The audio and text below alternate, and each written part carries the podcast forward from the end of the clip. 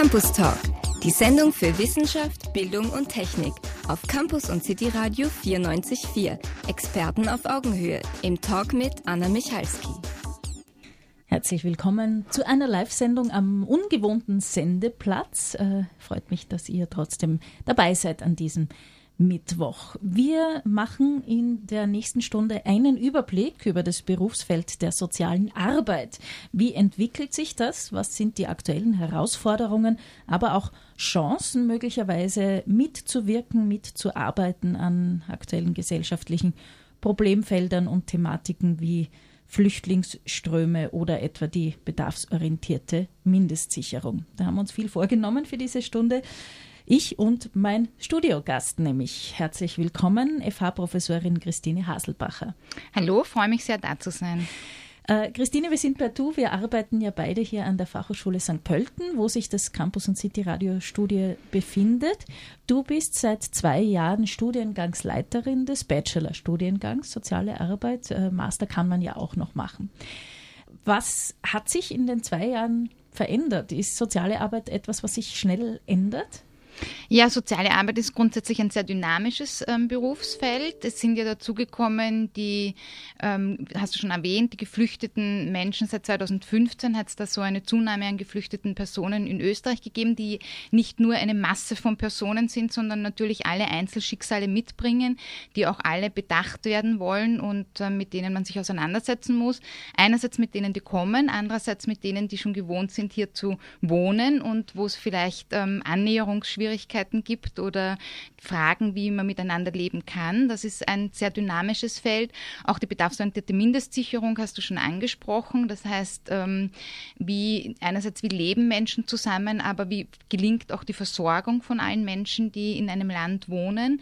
Das sind so dynamische Berufsfelder. Auch ähm, das LGBTQ-Thema beispielsweise. Also wie geht es mit ähm, anders sexuell orientierten Menschen? Wie sind die, wie finden die Inklusion in der Gesellschaft Gesamtgesellschaft auf allen Ebenen. Übrigens auch ein Thema, das auch bei geflüchteten Menschen ähm, zutrifft. Manchmal ist das ja sogar ein Fluchtgrund, dass man im eigenen Land verfolgt ist, weil man einer anderen sexuellen Orientierung ähm, angehört. Und so gibt es sozusagen nie ein Halt oder nie ein Stopp von dem, was zu tun ist in der sozialen Arbeit. Wie wirkt sich das jetzt auf die Ausbildung hier an der Fachhochschule aus? Ähm, bei der Ausbildung ist es so, dass wir versuchen, das ist ein bisschen, wie soll ich sagen, das sind zwei verschiedene Geschichten. Das eine ist, es braucht ein Curriculum, einen Stundenplan, einen Lehrplan, der auch festgeschrieben ist. Man kann nicht beliebig lernen, was man möchte, sondern es muss auch das, die Pakete müssen dabei sein, um Sozialarbeiter, Sozialarbeiterin zu werden. Auf der anderen Seite braucht es Flexibilität. Wir haben einerseits Möglichkeiten, die Flexibilität hereinzunehmen und andererseits uns tatsächlich auch ganz brandneu angetan, das Curriculum zu verändern und diesen neuen Strömungen gerecht zu werden und starten im September 2017 mit einer Anpassung genau dieser Modernisierung.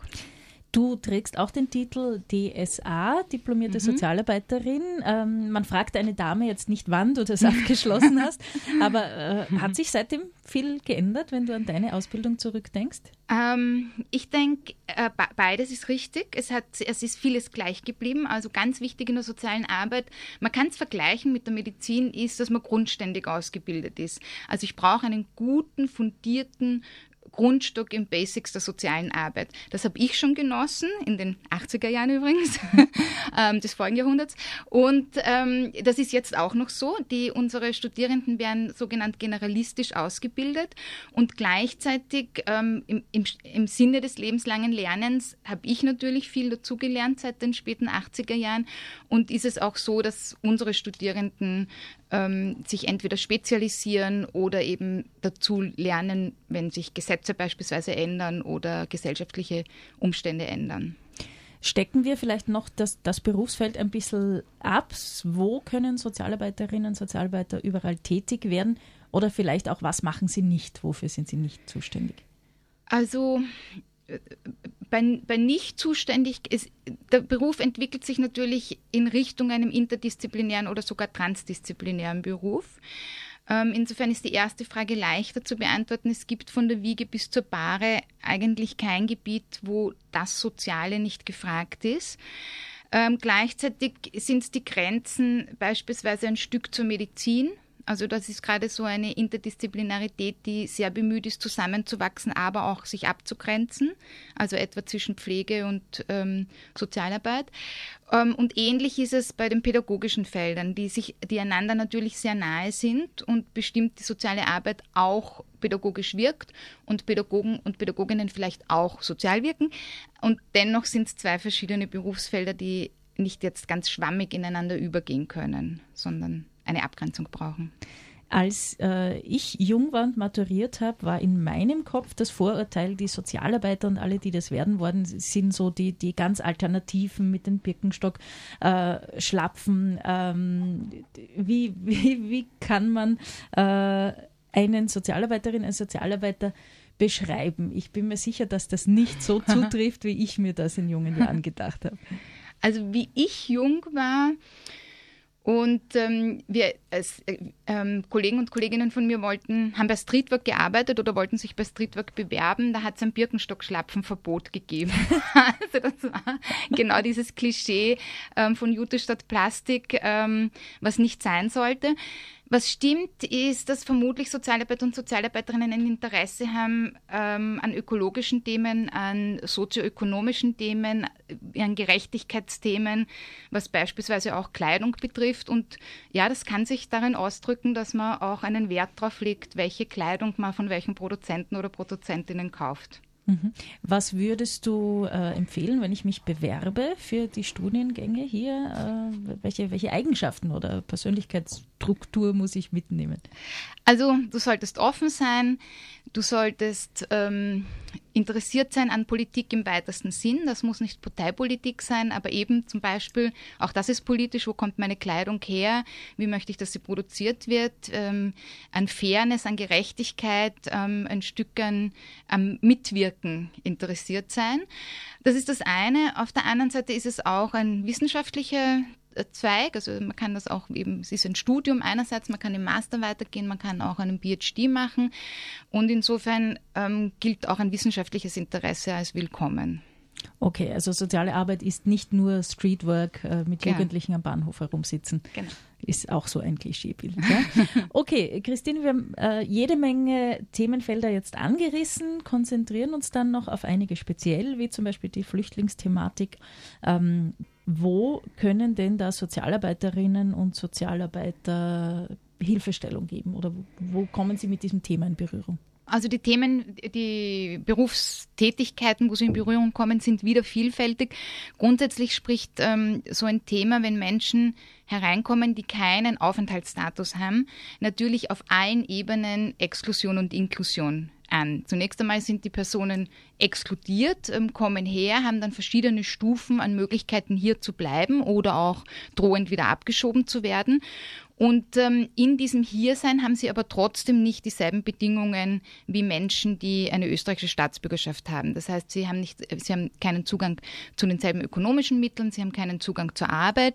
Sie haben, gerade gestern dürfte ich dabei sein, wie ein Masterprojekt ähm, sich vorgestellt hat, keinen Zugang zur Mobilität. Ähm, und das alles schränkt diese Personen sehr ein. Soziale Arbeit wirkt im Grunde genommen hauptsächlich an zwei Stellen, nämlich einerseits in der Arbeit mit diesen Menschen, wo es sehr viele Einzelschicksale gibt, ähm, einzelne Fluchtgeschichten, einzelne Biografien, Fluchtgründe, auch natürlich Traumata. Das heißt, das ist so im, in, im Kontakt mit den Menschen selber. Aber natürlich hat soziale Arbeit die Aufgabe, ähm, auf einer Behördenebene strukturell, auch politisch zu arbeiten und überall dort aufzuzeigen, wo es günstiger wäre, Strukturen zu schaffen, diese Menschen zu inkludieren, als sie zu exkludieren. Ja. Und wo können geflüchtete Menschen mit Sozialarbeiterinnen in Kontakt kommen? Sitzen die dann an irgendwelchen Behörden oder äh, ist, wo, wo passiert das? Naja, einerseits ist es in den Unterkünften. Also es gibt ja größere Unterkünfte, wo dann ähm, die, die, Sozialarbeit nicht direkt vor Ort ist oder nicht ebenfalls in der Unterkunft ist, sondern äh, mobil ähm, diese Unterkünfte einfährt und sich genau um solche Dinge, wie, wie schaut es um den Aufenthaltsstatus aus, wie schaut es ums Bleiberecht aus, wie schaut es möglicherweise um Deutschkurse, um die ähm, Beschulung der Kinder und so weiter aus. Das heißt, es sind so mobile ähm, Sozialarbeitsteams, die die Unterkünfte besuchen und mit den Menschen vor Ort arbeiten. Aber natürlich ist es auch die Behörde selbst, ähm, wo äh, Menschen äh, vor Ort hinkommen und ihre Angelegenheiten regeln oder geregelt haben müssen. Wie sind jetzt die Studierenden an der Fachhochschule an dieses Thema herangegangen? Äh, ich kann mir vorstellen, während des wirklich großen Flüchtlingsstroms mhm. auch nach Österreich, wo wir uns erinnern, Wiener Westbahnhof zum Beispiel, mhm. Äh, war das ja sicher Thema in mhm. den Lehrveranstaltungen. Ja, einerseits in den Lehrveranstaltungen vor allem, aber auch, wir haben ja zwei verschiedene Studiengänge. Wir haben einen Studiengang, der in einem Vollzeitbetrieb ähm, geführt wird und einen Studiengang, der berufsbegleitend angeboten wird. Und bei Letzterem setzen wir eigentlich voraus, dass die Personen eine Anstellung oder eine einschlägige Tätigkeit in der sozialen Arbeit haben, damit die Theorie-Lehrstoffe auch gut verarbeitet werden können. Und da sind sehr viele Menschen zu uns gekommen, die durch diesen größeren Bedarf an sozialer Arbeit schon einen, ähm, eine Tätigkeit mit geflüchteten Menschen oder im Rahmen von Asyl, ähm, Asylwerberinnen hatten und dann die Ausbildung dazu machen wollten. Das heißt, ähm, viele Menschen, nicht nur wir haben das Thema aufgegriffen, sondern auch die Studierenden haben das Thema eigentlich hereingebracht. Und die Fachhochschule hat dann einen Kurzlehrgang auch aus dem Boden gestampft? Ja, genau. Die Fachhochschule hat dann so reagiert, dass sehr viele Praktiker und Praktikerinnen, also die, die schon ausgebildet sind, auch äh, vor ganz neue Themen gestellt waren und auch verunsichert waren, ähm, haben wir einen Kurzlehrgang für diese ähm, entworfen, wo die Eckdaten ähm, die notwendig sind, um mit Asylwerbern und Asylwerberinnen arbeiten zu können und alle gesetzlichen Bestimmungen, die sich auch laufend und sehr schnell ändern, ähm, äh, da ein Stück nachholen zu können oder akt zu aktualisieren. Gibt es in Österreich, wenn man sich die Behörden oder die Politik anschaut, eigentlich so das Bewusstsein, dass die Menschen auch eine äh, Begleitung von entweder von Sozialarbeiterinnen oder dann weiterführend auch eine psychische Begleitung brauchen. Jetzt ist der Strom ja ein bisschen abgerissen, ja. das heißt, es ist nicht mehr so das akute Problem, wohin mit den geflüchteten Menschen, sondern äh, wie gehen wir jetzt weiter damit um? Also ähm, in meinen Augen ist dieses Bewusstsein erschreckend gering. Mhm mir fällt es vor allem dann auf, wenn ich selber mich auf historische Spuren begebe. Ich war vor kurzem in der Föstalpine in den sogenannten Hermann Göring-Werken, wo ja sehr viel mit Zwangsarbeitern oder auch geflüchteten Personen bzw. Menschen dann zur Flucht getrieben wurden, gearbeitet wurde. Vor kurzem war ich im Böckstall ähm, in der Rechtsausstellung, ähm, wo es auch einen, ein, einen ganzen Raum gab, der sich dem Nationalsozialismus und der Rechtsgerichtsbarkeit äh, im Nationalsozialismus und der Gesetzgebung im Nationalsozialismus gewidmet hat. Und dann sehe ich solche Fluchtgeschichten, wo vollkommen eindeutig ist, dass es einen Fluchtgrund gibt, nämlich per, per Todesgefahr, also bei eindeutiger Todesgefahr, wo Menschen ihre ganze Biografie hinter sich lassen und ein Köfferchen mitnehmen, wenn überhaupt, oder überbleiben. Meine Kinder waren in Budapest, haben sich mit dem Nationalsozialismus auseinandergesetzt und sozusagen klar war, überbleiben tun Schuhe. Was, was überbleibt von der Biografie von Menschen sind haufenweise Schuhe.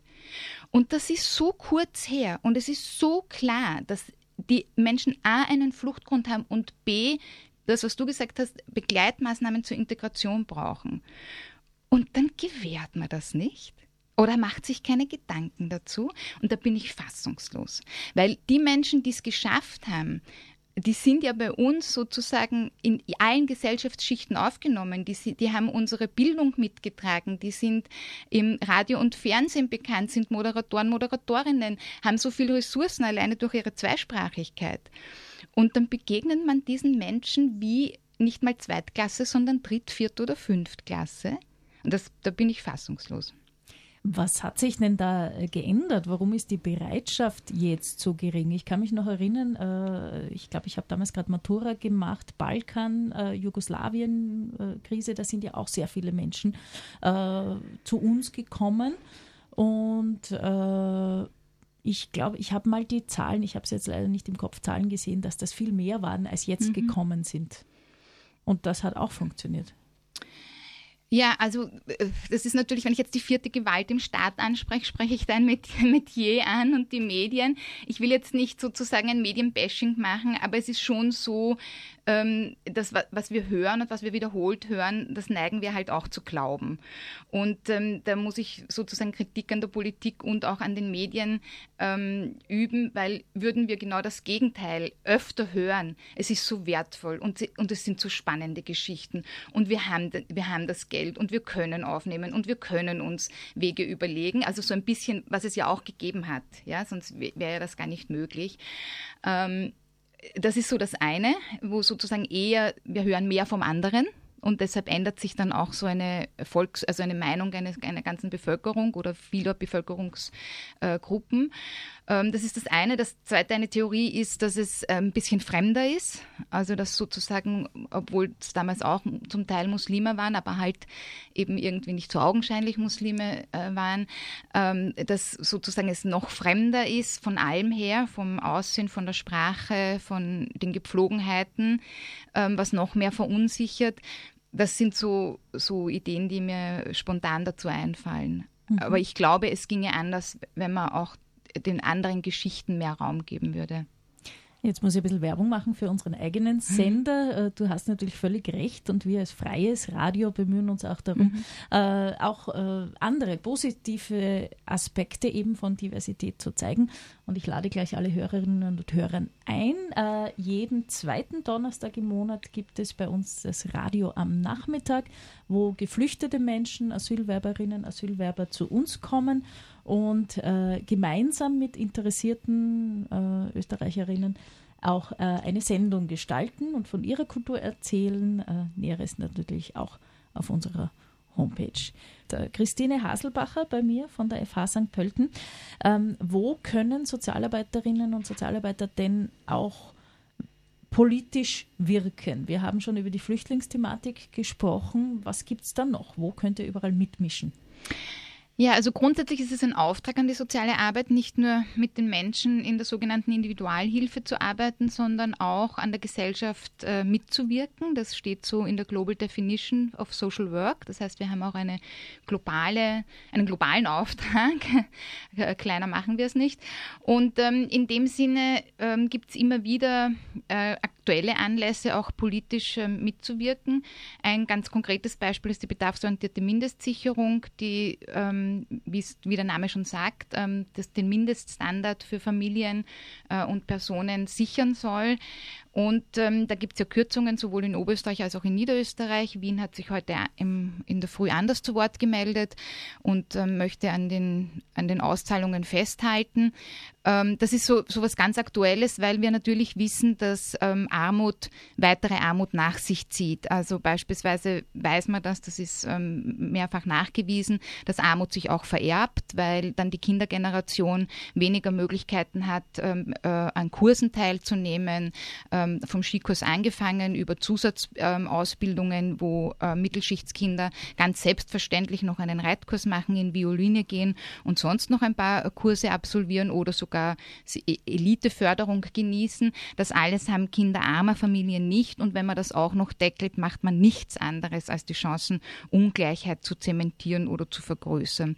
Das heißt, da ist die soziale Arbeit unbedingt gefragt, nicht nur zu verwalten, weil das ist ihre Aufgabe. Wenn Gesetze kommen, hat sie innerhalb der Gesetze zu agieren, kann nicht im gesetzfreien Raum agieren, sondern auch hartnäckig und immer wieder und äh, mit viel Lobbyarbeit und mit viel Verbündeten darauf hinweisen, dass es für ein gesamtgesellschaftliches Wohlbefinden notwendig ist, äh, dass es allen gut geht und nicht einigen wenigen. Das wäre so ein aktuelles Beispiel. Ein anderes, das, ich ja. möchte kurz zwischenfragen, ja, wo passiert dieser Austausch? Ist das über, über NGOs oder wann, wann dürfen sozusagen ja. die Sozialarbeiterinnen und Sozialarbeiter mit der Politik an einen Tisch, um sich da auszutauschen? Ja, also es gibt natürlich Berufsverbände, der ist auch gerade ein bisschen dabei, sich umzu, umzuorganisieren, weil es ähm, hat traditionell gegeben einen österreichischen Berufsverband der Sozialarbeit und neun Landesverbände. Das kennen wir sehr, sehr gut von Österreich, dieser Föderalismus. Ähm, gleichzeitig ist das alles in zusätzlichem Engagement. Das ist ja nicht etwas, was ähm, in der Arbeitszeit stattfindet. Das heißt, ähm, äh, im Ehrenamt auch geht einem irgendwann die Luft aus, wenn man ohnehin schon einen ähm, äh, anstrengenden Beruf hat.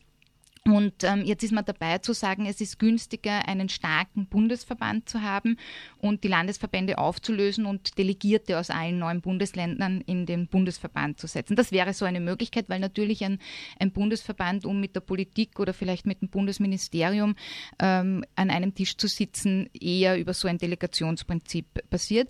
Aber nicht nur, wir sind auch immer wieder als Experten und Expertinnen über unsere Fachexpertise geladen, also beispielsweise beispielsweise ähm, ins Bundesministerium für Justiz, wenn es darum geht, ähm, kürzlich ist das Sachwalterges äh, Sachwaltergesetz ähm, renoviert worden, sage ich jetzt einmal, in ein Erwachsenenschutzgesetz umgewandelt worden für Personen mit Beeinträchtigung, ähm, sei es jetzt mit einer psychischen Erkrankung oder einer intellektuellen Beeinträchtigung oder auch, was ja sehr im Kommen ist, ähm, den Demenzerkrankten die also im klassischen System einen Sachwalter hat, hatten, was ein bisschen zu sehr entmündigend war, auch für die Personen, die ein Recht haben, mitzubestimmen. Das ganze Gesetz hat man repariert und da waren Sozialarbeiter und Sozialarbeiterinnen ganz viel dabei, dieses Gesetz mitzureparieren.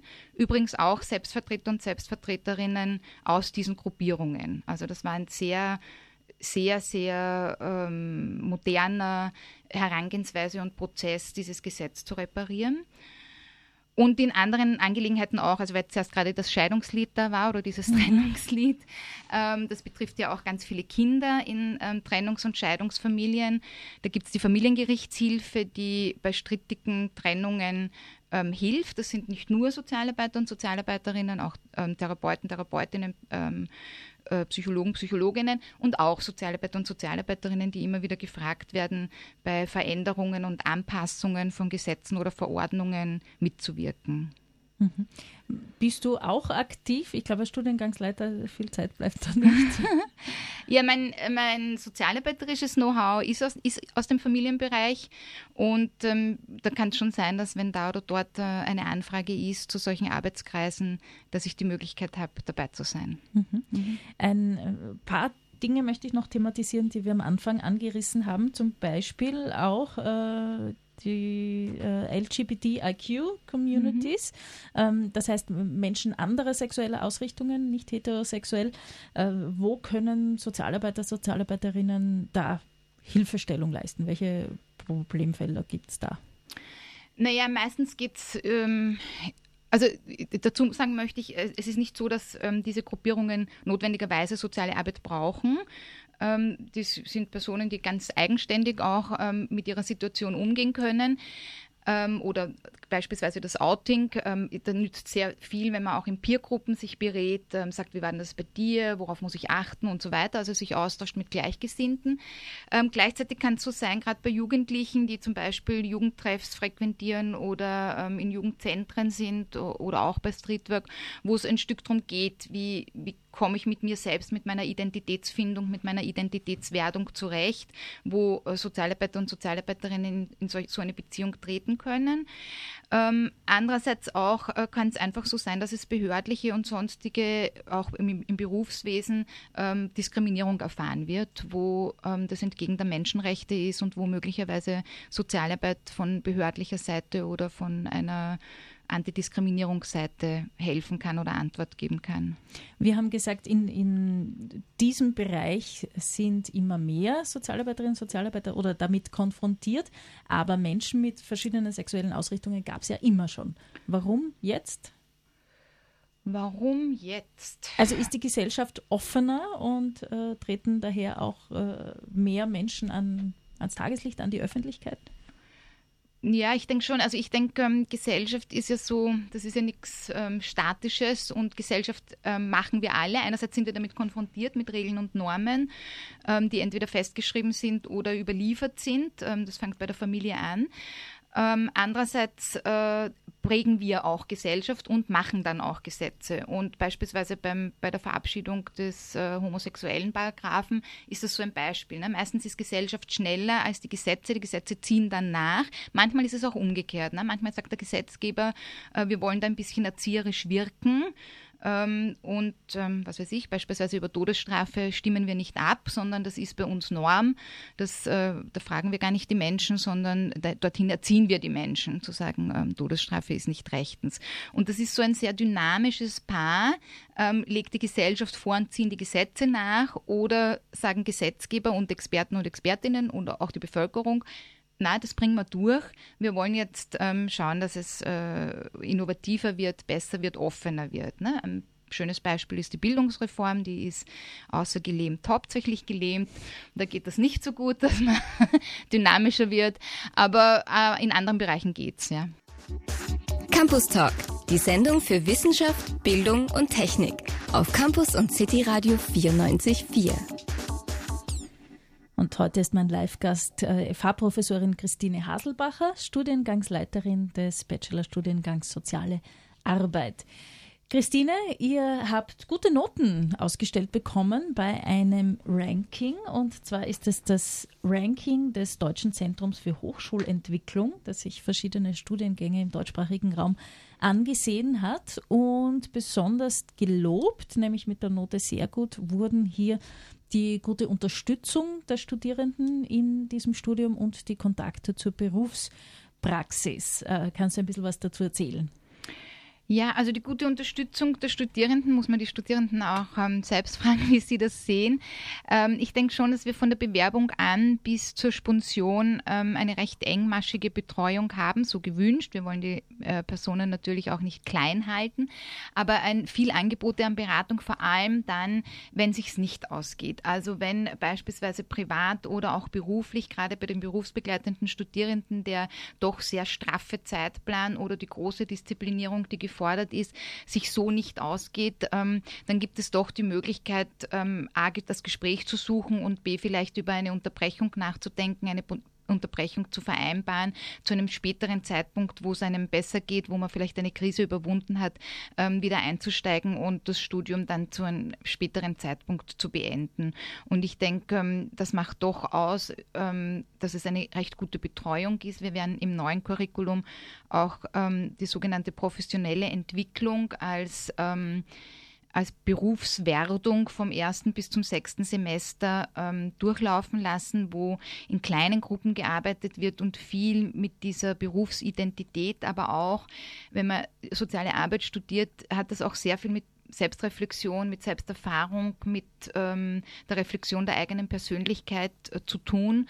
Und da verändert sich oft viel. Also da ähm, kommt man doch an Fragen auch der eigenen Person, der Begegnung mit anderen Menschen, diese, dieser Motivation, ähm, in einen Beruf, in einen helfenden Beruf zu gehen, wird noch einmal stark hinterfragt. Was hat das auch mit mir zu tun? Ähm, und das äh, kann einen schon ein bisschen durchbeuteln und soll gut begleitet sein und soll dann ähm, Sozialarbeiter und Sozialarbeiterinnen äh, hervorbringen, die da recht sicher mit Menschen arbeiten können, die vielleicht selber von Krisen betroffen sind. Und auch der Praxisbezug, der hohe, wurde gelobt in dieser Studie? Ja, ich denke, wir haben wirklich eine gute Vernetzung. Ähm, einerseits in St. Pölten, da gibt es Kolleginnen und Kollegen von mir, die selbst in der Praxis tätig sind und bei uns die Praxisanleitung machen. Und da gibt es auch, weil du zuerst schon gesagt hast, wie kann man auch politisch wirken, da gibt es auch ähm, regionale Vernetzungstreffen, Koordinationsteams, wo eine, ein guter Austausch einerseits unter den Praktikern, Praktikerinnen ist, aber auch mit der Fachhochschule selber. Und über die Jahre hat sich da ein sehr gutes Netzwerk ergeben.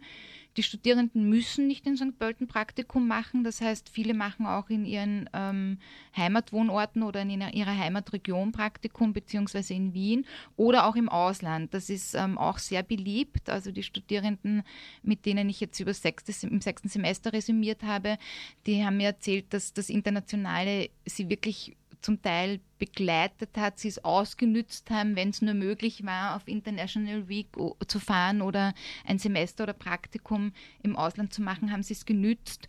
Und ähm, auch das ist, dient natürlich der Praxisanleitung, über den Tellerrand zu schauen und zu schauen, wie machen es andere Länder. Die Studierenden sind auch in laufende Projekte eingebunden, wissenschaftliche Projekte. Was läuft da gerade derzeit oder war ja. gerade so? Also sind gerade die Projekte vom sechsten Semester sind gerade abgeschlossen. Die werden ab morgen ihre Bachelorprüfungen haben. Ui, wir drücken die Daumen. Ja, genau, da muss man Daumen halten.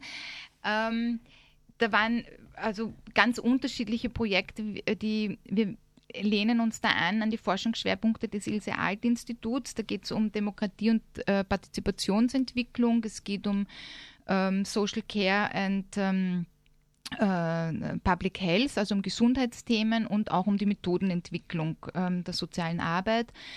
Ähm, gleichzeitig sind die fürs kommende Semester vorgestellt worden. Also was sind Beispiele? Ähm, äh, ich selbst habe ein Projekt geleitet mit einer Kollegin zusammen, wo wir ein Verfahren der sozialen Arbeit in St. Pölten oder in Niederösterreich ein Stück evaluiert haben. Da geht es darum, dass Menschen mehr selber mitbestimmen sollen können, wie äh, ihr Zukunftsplan ausschaut und nicht so sehr die Behörde zum Beispiel bestimmt, was sie zu tun haben und was nicht. Das sind so Konferenzmodelle. Ähm, Im Konkreten ist das der Familienrat, da hatten wir auch schon mal das Vergnügen einer Sendung. Ähm, für, die, für die zukünftigen Projekte beispielsweise ist dabei, dass wir ähm, äh, in, ähm, in Deutsch-Wagram gibt es eine ähm, äh, eine Anstalt, eine aufgelassene, die, wo so nicht ganz klar ist, war die jetzt eigentlich eine Erziehungsanstalt oder ein Jugendgefängnis. Ist schon lange aufgelassen, seit den 70er Jahren. Und da geht es darum zu beforschen, ähm, einerseits, wie ist es den Personen gegangen, die dort ein Stück ihres Lebens verbracht haben, aber auch, wie ist es den Personen gegangen, die ähm, in der Begleitung ähm, dieser äh, jungen Menschen waren und wie, was hat das im Dorf, äh, in diesem Ort für Spuren hinterlassen und wie wird damit heute um, umgegangen. Also mehr ein historisches Projekt ähm, und ein Stück in, der, in Richtung Sozialpädagogik. Es wird aber auch ähm, Sozialarbeitsthemen geben, zum Beispiel rund um die bedarfsorientierte Mindestsicherung oder was wir jetzt auch schon angesprochen haben, dass geflüchtete Menschen ähm, nicht nur generell exkludiert sind, sondern auch ihre Fluchtgründe ganz anders bewertet werden und möglicherweise innerhalb der geflüchteten Menschen es noch Personen gibt, die, wo die Diversität, äh, beispielsweise, was ist, wenn Menschen mit Behinderung fliehen, die haben es dann noch schwerer. Es wird darum gehen, ähm, sozialökonomische Betriebe anzuschauen. Das heißt, wie gibt es Alternativen zum Wirtschaftsleben und wie nützt das wieder Personen, die möglicherweise beschäftigungslos sind, im normalen Arbeitsmarkt. Ähm, ja, das sind ein paar Themen, die mir einfallen. Das ist ja schon sehr viel. Okay, ähm, Auftrag an dich, liebe Christine, schick mir ein paar Studierende vorbei, die ja. an diesen spannenden Projekten mitgewirkt ja, haben genau. oder mitwirken werden und die können uns im Radio dann ja, was davon erzählen. Für heute machen wir Schluss mit dem Thema sozialen Arbeit hier im Radio. Äh, ich sage danke, dass du da warst und, und so viel Spannendes erzählt hast. Dankeschön.